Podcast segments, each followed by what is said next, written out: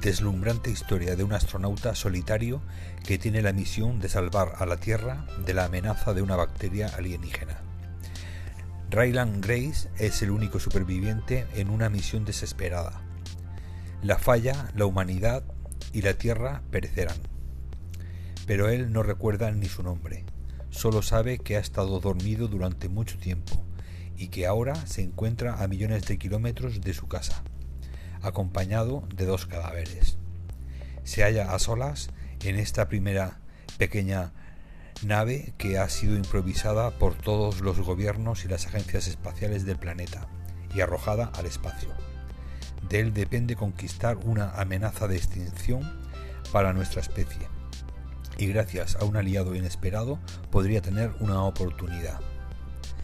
Bienvenidos lectores y escuchantes una semana más esta semana os traigo una novela de ciencia ficción que salió en el mes de mayo y que, y que bueno, por su autor me, gusta especialmente. Eh, lo conoceréis puesto que es el autor de El Marciano, de una, novela que ya se llevó al cine y, que fue la, la primera novela que escribió este autor y fue llevado a la pantalla por Matt Damon eh, como, actor protagonista. Bueno, pues luego escribió otra novela que se llamaba Artemisa y esta es su tercera novela que creo que también se va a llevar al cine próximamente. Se trata pues de una novela de ciencia ficción de 544 páginas publicada en este año, en 2021, y tercera novela del autor de El Marciano en la que el protagonista tendrá que sobrevivir a años luz de la Tierra con la extrema misión de salvar nuestro planeta de la destrucción. Solo puedo señalar dos elementos negativos de este libro. Es demasiado extenso y prácticamente está repleto de un lenguaje científico y técnico pues que a, muchos lectores a lo mejor les va a, suponer un tipo de ciencia ficción muy dura. Por lo tanto es una lectura ideal para los amantes de la ciencia ficción eh, eh, y lo mejor, por ejemplo, para mí sería la, trama. De hecho, eh, si no leéis la, reseña de la solapa, mejor, pues este libro te irá sorprendiendo desde, casi desde el principio y es una nueva joya que podría superar perfectamente al primer éxito del autor. Un libro, por tanto, muy recomendable al que le he dado 4 de 5 estrellas en Goodreads. Andy Weir, que es el escritor, eh, desarrolló una carrera de dos décadas como ingeniero informático hasta que el éxito de su primera novela, El Marciano, publicada en España por Nova, le permitió vivir su sueño de dedicarse a la escritura a tiempo completo. Siempre ha sido un fanático del espacio y un aficionado consumado a temas como la física relativista, la mecánica orbital y la historia de los vuelos espaciales eh, tripulados. También prepara unos cócteles estupendos. Reside en California eh, y la nueva novela de este autor, del Marciano, que se convertirá en, una película protagonizada y producida por Ryan Gosling, eh, habla de un, único astronauta y una misión imposible. Debido al éxito de sus novelas anteriores, es de esperar eh, que Proyecto Hail Mary no sea menos.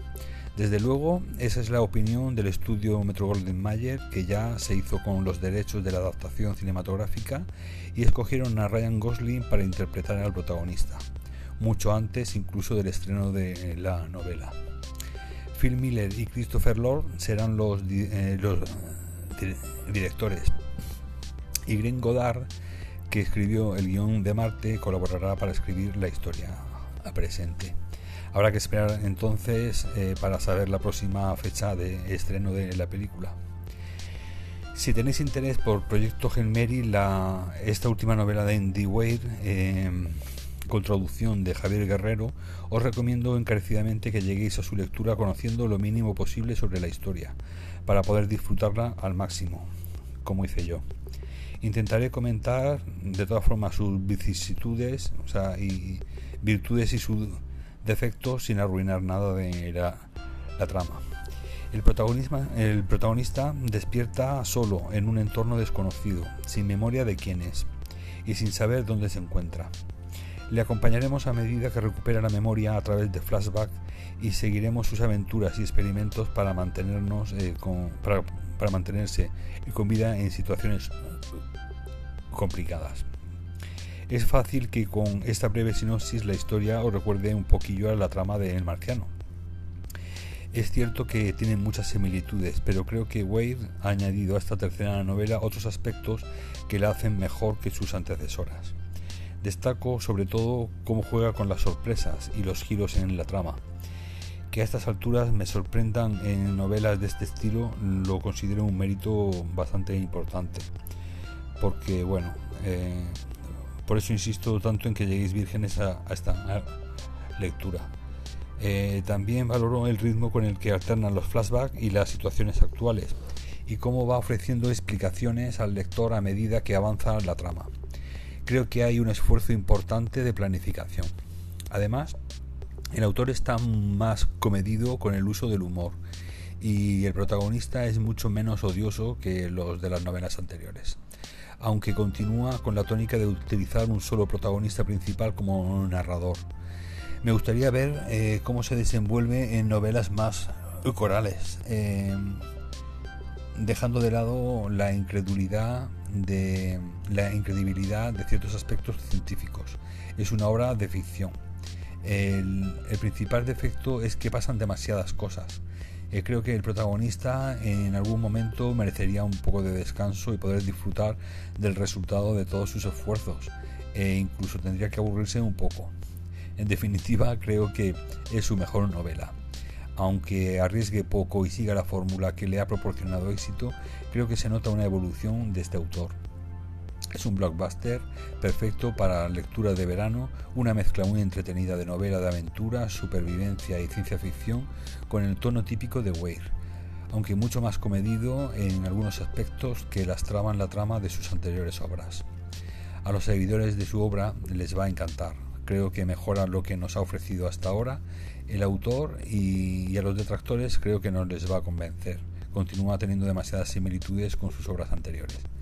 Pero bueno, ya os digo que personalmente y habiendo leído bastante en ciencia ficción, que ya mm, últimamente ya suele ser bastante repetitiva, creo que en esta tercera y creo que mejor obra del autor eh, introducen elementos y, giros que, os van a sorprender bastante, bastante.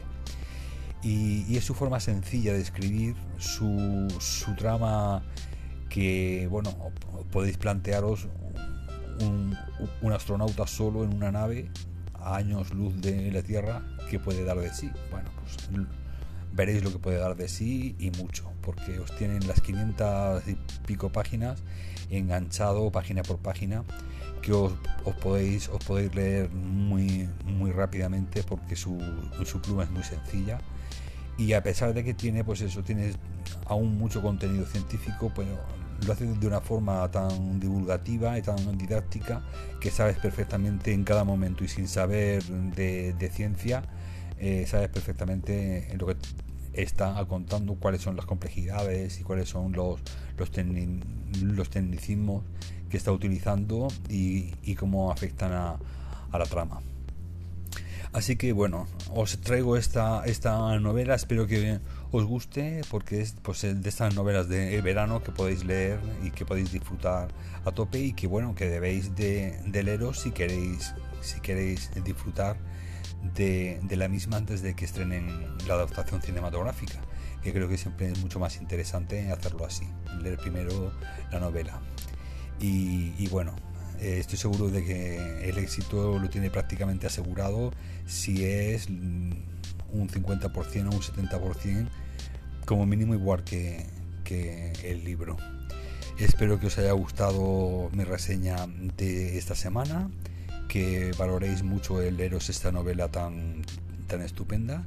Y bueno, recordaros que mi página web es josecruz.online y que si deseáis adquirir mi libro, El coleccionista de sueños, eh, de José Cruz, lo podéis hacer en Amazon. Muchas gracias por estar ahí y, seguir disfrutando de, este verano lo, mejor posible, en una terracita con un refresco y desconectando de, del trabajo. Un abrazo y gracias por estar ahí.